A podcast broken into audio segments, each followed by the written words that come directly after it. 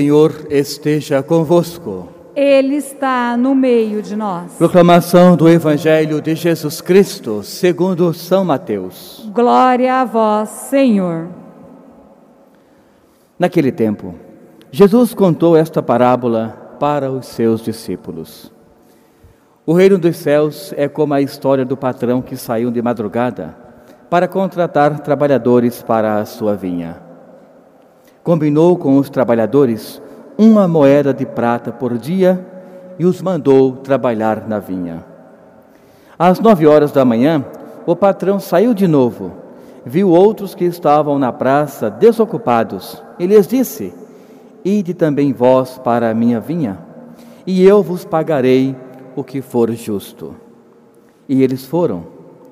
O patrão saiu de novo ao meio-dia e às três da tarde, e também nesses dois horários, ele fez a mesma coisa. Saindo outra vez pelas cinco horas da tarde, encontrou outros que estavam na praça e lhes disse: Por que estáis aí o dia inteiro desocupados? Eles responderam: Porque ninguém nos contratou. O patrão lhes disse: Ide vós também para a minha vinha. Quando chegou a tarde, o patrão disse ao administrador: chama os trabalhadores e paga-lhes uma diária a todos, começando pelos últimos até os primeiros. Vieram os que tinham sido contratados às cinco horas da tarde, e cada um recebeu uma moeda de prata. Em seguida, vieram os que foram contratados primeiro e pensavam que iam receber mais. Porém, cada um deles também recebeu uma moeda de prata. Ao receberem o pagamento, começaram a resmungar contra o patrão, dizendo: Estes últimos trabalharam uma hora apenas, e tu os igualastes a nós, que suportamos o cansaço e o calor do dia inteiro. Então o patrão disse a um deles: Amigo, eu não fui injusto contigo. Não combinamos uma moeda de prata? Toma o que é teu e vai para a tua casa. Eu quero dar a este que foi contratado por último o mesmo que eu dei a ti. Por acaso não tenho o direito de fazer o que é aquilo que Por acaso não tenho o direito de fazer o que quero com aquilo que me pertence? Ou estás com inveja porque estou sendo bom com eles? Assim, os últimos serão os primeiros, e os primeiros serão os últimos. Palavra da salvação. Glória a vós, Senhor.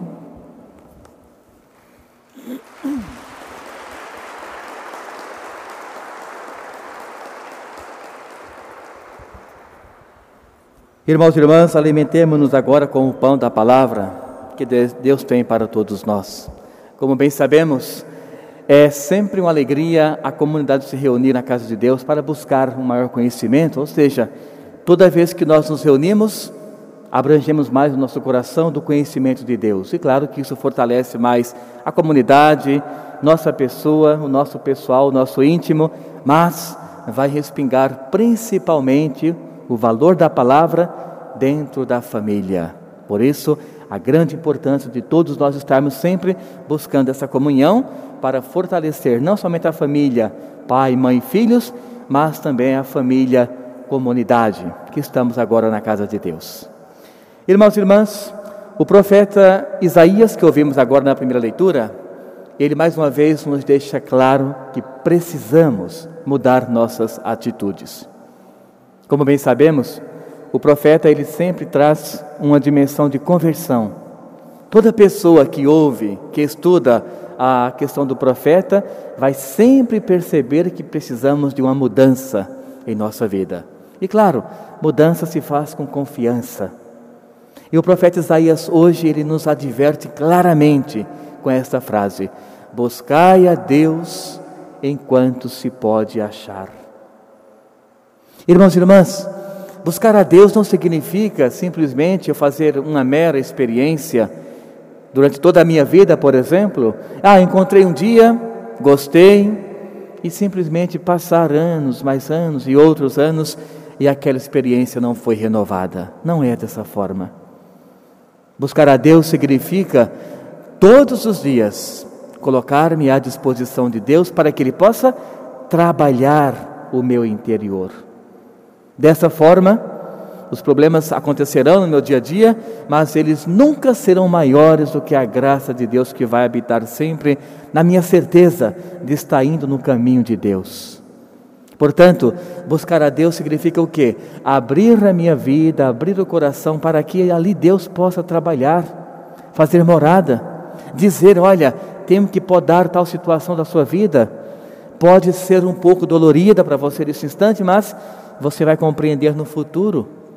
Vejamos, quando nós podamos uma árvore, ou melhor dizendo, uma rosa, uma flor, as rosas normalmente têm, devem ser podadas porque elas dão rosas muito maiores e mais bonitas.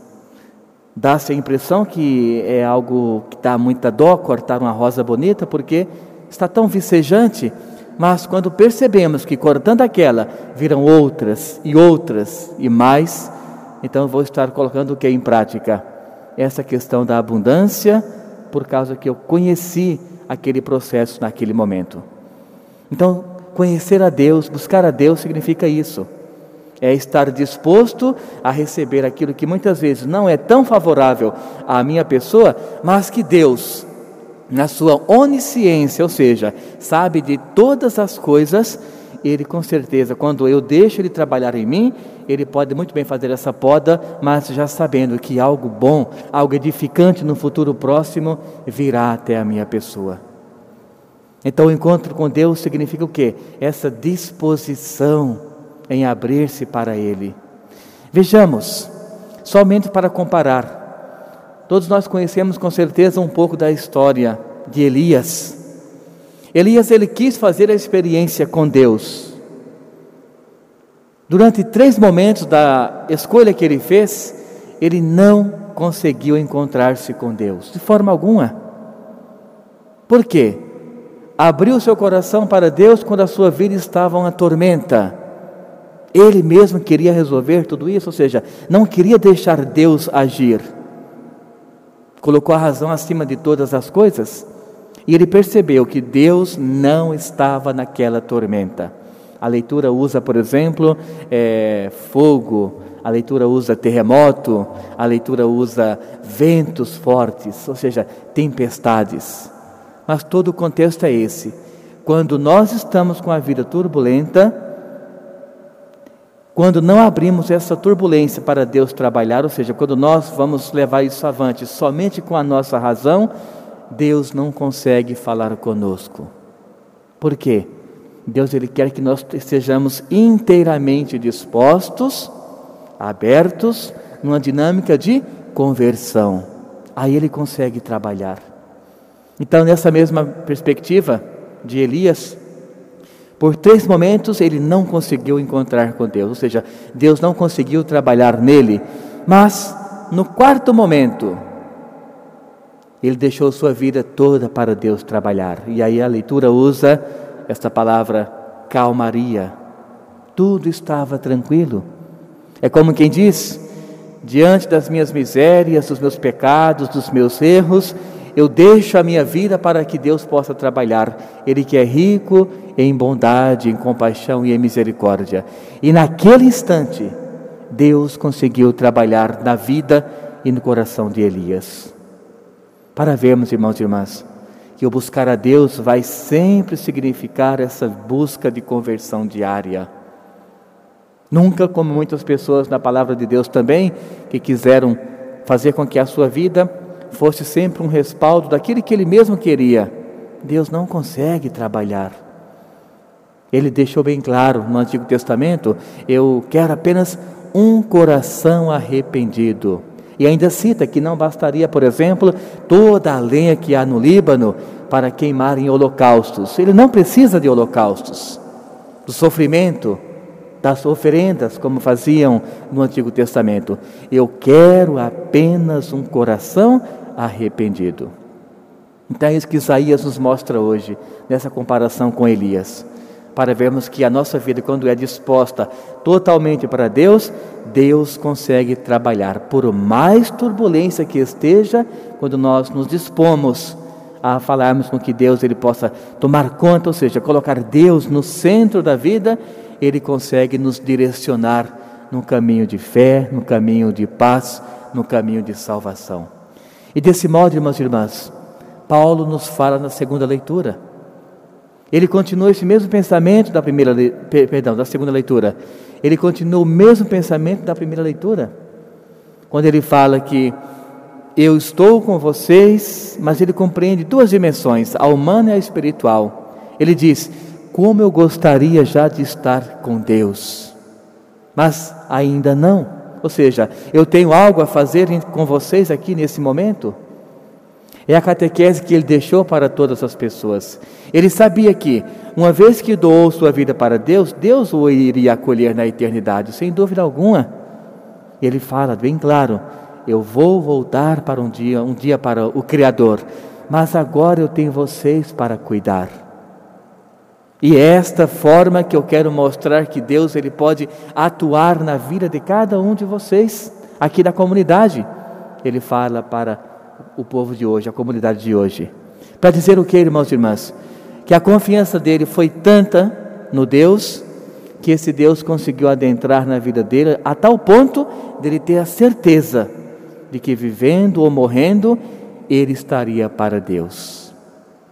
Ele dizendo que a minha vida humana, Deus pode usufruir muito bem dela, porque eu posso catequizar, mas se eu morrer, a minha vida vai continuar também nos braços e na face do Pai.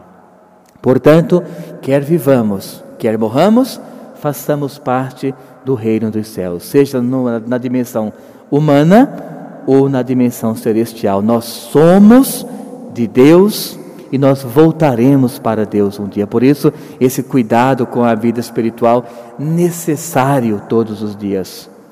Porque cada pessoa que se preocupa com a sua vida espiritual está se preocupando com a sua apresentação do próprio Deus, naquilo que fala, naquilo que age, naquilo que projeta. E é por isso, irmãos e irmãs, que para vermos como que Deus ele vai agindo em nossa vida de maneira uniforme, que Mateus hoje nos trouxe esse evangelho, essa parábola. Claro, tudo em conexão. A primeira leitura, a resposta do salmo, que está bem dentro desse contexto de salvação, de quem se abandona em Deus, mas também de um modo muito especial esse fechamento com o evangelho que Mateus nos apresenta hoje. Ele nos conta uma parábola, dizendo que um patrão saiu procurando pessoas para trabalharem na vinha dele. E encontrou um grupo, um horário do dia, primeiro horário. Eu disse: Olha, eu vou pagar uma moeda de prata para você, se trabalhar o dia inteiro. E eles aceitaram. Só que esse patrão saiu outros momentos do dia a saber, né, ao meio-dia, às 15 e às 5 horas também. E todos que foram contratados receberam a mesma proposta, uma moeda de prata pelo trabalho. Portanto, irmãos e irmãs, o que Mateus quer mostrar para nós com essa leitura de hoje? Primeiro, o patrão não é um homem, como nós agora olhamos, observamos alguns. Não era esse homem humano, era o próprio Deus. Esta vinha não era um lagar como tinha muito naquele tempo. É onde nós estamos agora, é o nosso, o nosso habitat, a terra. E de modo muito especial, esses vinhateiros não eram pessoas ou pequenos grupos que estavam nas praças, não, somos todos nós. Nós fazemos parte da vinha do Senhor. Então, Deus quer mostrar o que? A sua equidade diante de todos, a sua justiça plena diante de todas as pessoas. Por isso que ele coloca vários horários diferentes, mas para dizer o quê? O meu amor por, pela minha criação, ele é uniforme. Não existem privilegiados no reino dos céus. Todos são amados pelo Pai. Só que Mateus quer que nós compreendamos o seguinte: a nossa lógica nunca irá ser suficiente para compreendermos a lógica de Deus. Vejamos, pela nossa lógica, aqueles que foram trabalhar às cinco da tarde, eles jamais poderiam receber uma moeda de prata. Não seria justo, segundo nós. Aquele que foi às nove da manhã, trabalhou o dia inteiro, ganhou uma moeda de prata. Aquele que trabalhou somente uma hora, não cansou nada, ganhou também uma moeda de prata. Nós classificamos isso como injustiça, porque estamos agindo apenas no plano humano. Mas Deus, com essa liturgia de hoje, Ele quer mostrar o quê? Que a sua justiça, ela é benéfica para todos nós que acreditamos nele. A sua justiça, ela faz com que aquele mais pecador, diante de um arrependimento, vejam, ele disse o quê? Ninguém nos contratou. Por que estão parados?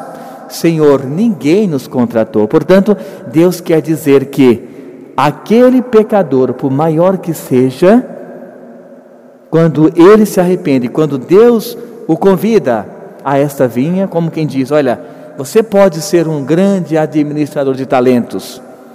Essa pessoa, ela recebe o perdão também. Não é somente aquele, padre, nunca cometi um pecado nos últimos três, quatro, cinco meses, depois de um grande retiro me converti, nunca cometi um pecado, mas aquele que foi convidado e não foi comigo no retiro é um grande pecador.